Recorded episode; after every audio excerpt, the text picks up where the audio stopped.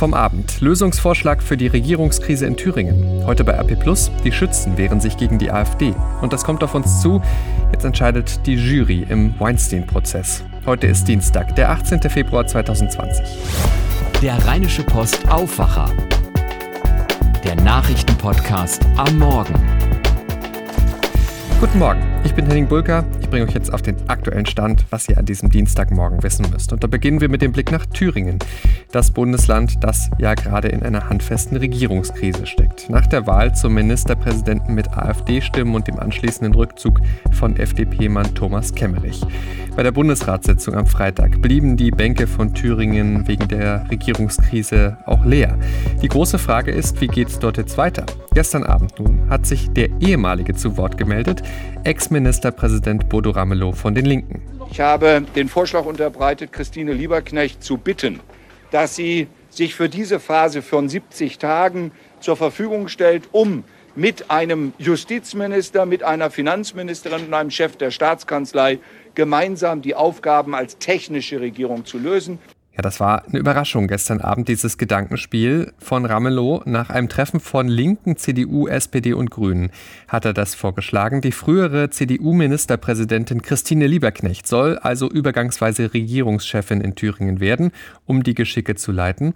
Heute wollen die Parteien erneut darüber sprechen. Clemens Kurt berichtet für die Deutsche Presseagentur. Lieberknecht soll den Job aber nicht dauerhaft machen.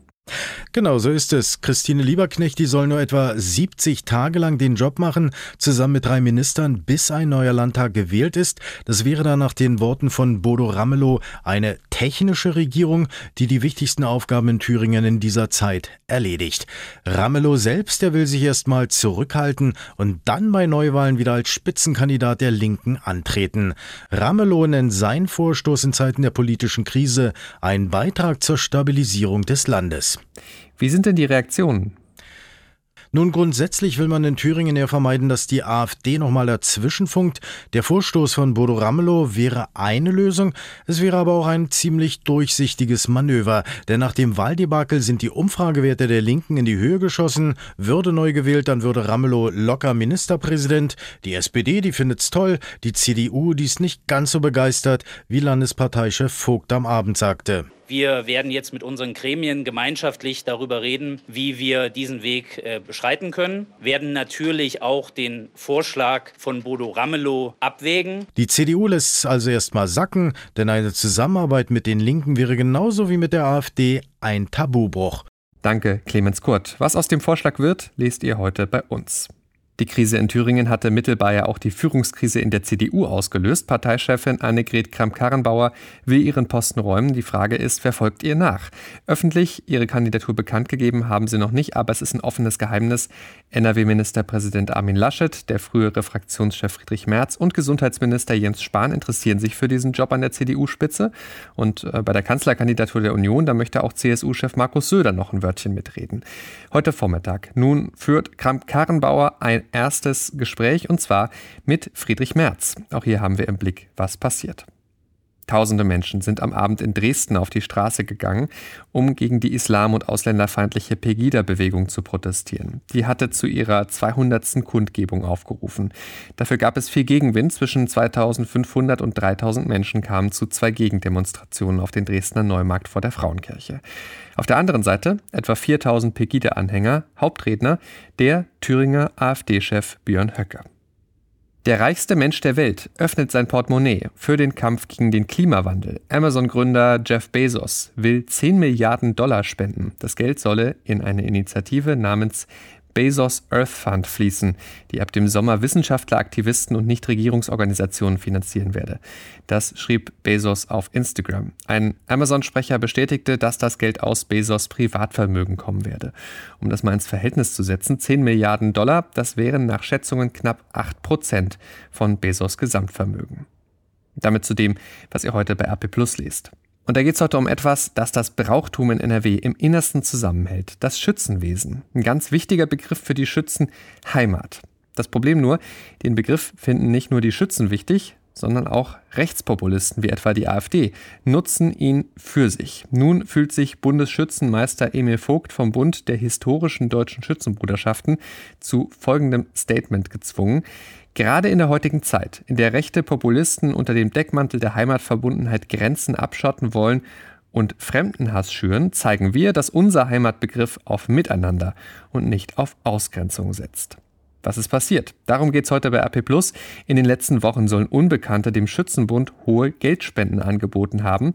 Davor warnt die Vereinigung jetzt in einem internen Schreiben an die Mitglieder. Zitat: Der Bund der historischen deutschen Schützenbruderschaften hat die Annahme verweigert, weil nach unserer Recherche hier offensichtlich über AfD-Kanäle ein für den BHDS kompromittierender Sachverhalt konstruiert werden sollte. Übersetzt, die AfD will die Schützen durch Spenden unterstützen, um sie dann bloßzustellen, dass sie genau diese Spenden auch annehmen.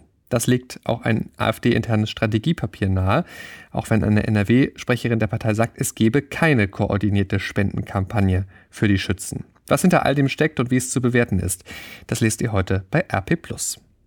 Gleich schauen wir auf das, was heute wichtig wird. Vorher aber noch das. Dieser Podcast ist für euch kostenlos. Aber natürlich kosten Recherche und Produktion trotzdem Geld. Wenn ihr das, was wir hier jeden Morgen für euch machen, mit dem Aufwacher unterstützen wollt, dann geht das ganz einfach. Schließt ein RP Plus Abo ab. Das kostet die ersten drei Monate lang 99 Cent, danach 4,99 Euro im Monat. Und das ist monatlich kündbar. Für das Geld bekommt ihr vollen Zugriff auf RP Online, auch alle Plus-Artikel und ihr unterstützt damit auch den Rheinische Postaufwacher. Wollt ihr ausprobieren? Geht ganz einfach auf rp-online.de slash Aufwacher-Angebot.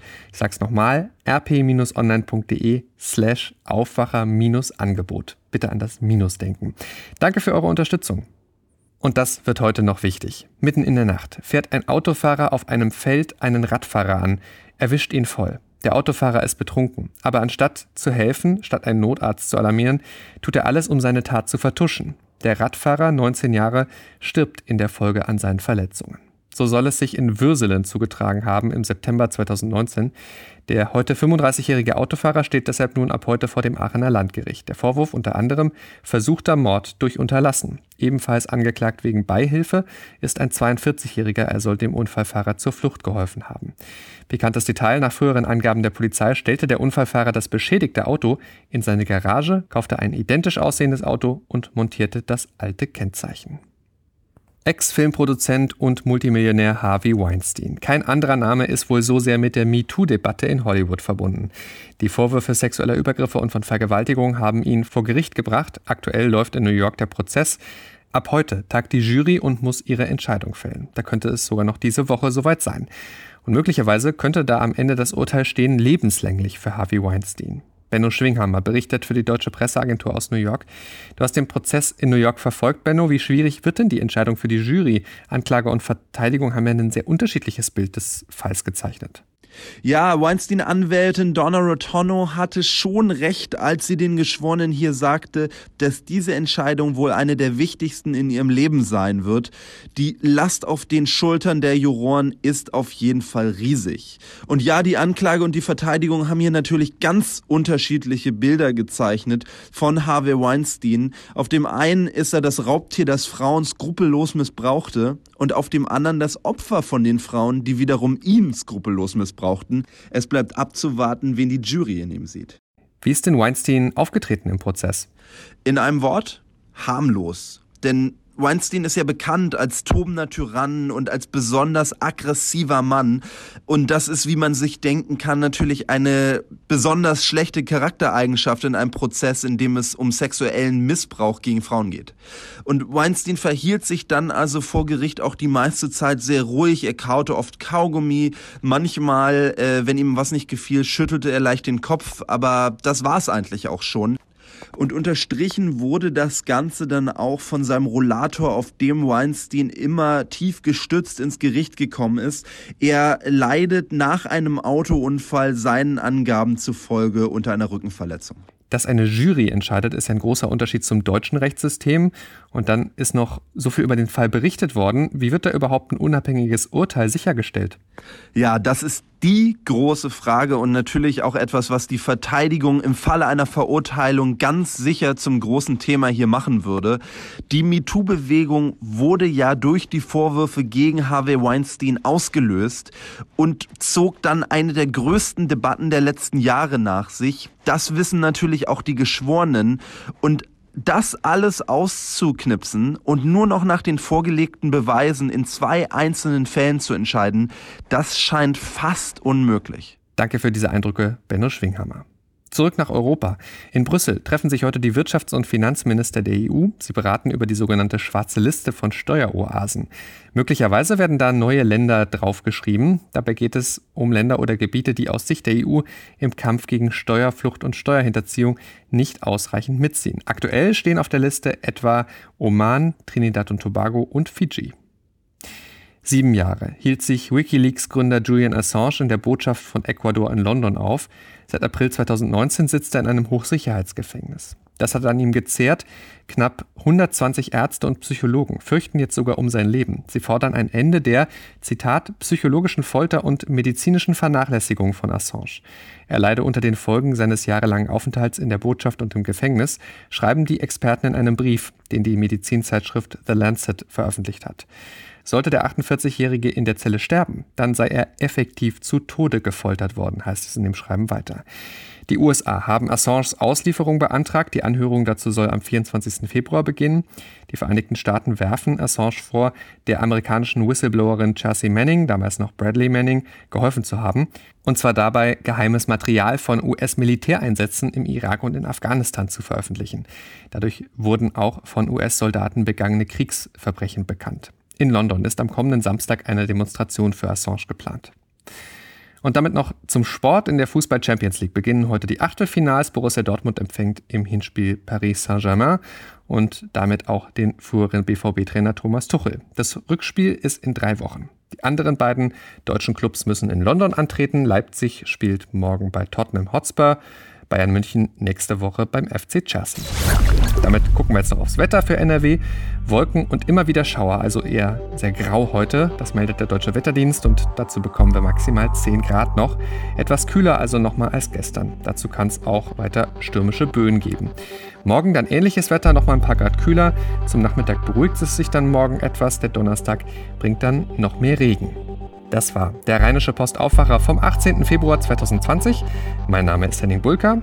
Ich wünsche euch einen guten und erfolgreichen Tag. Bis morgen. Ciao, ciao. Mehr bei uns im Netz www.rp-online.de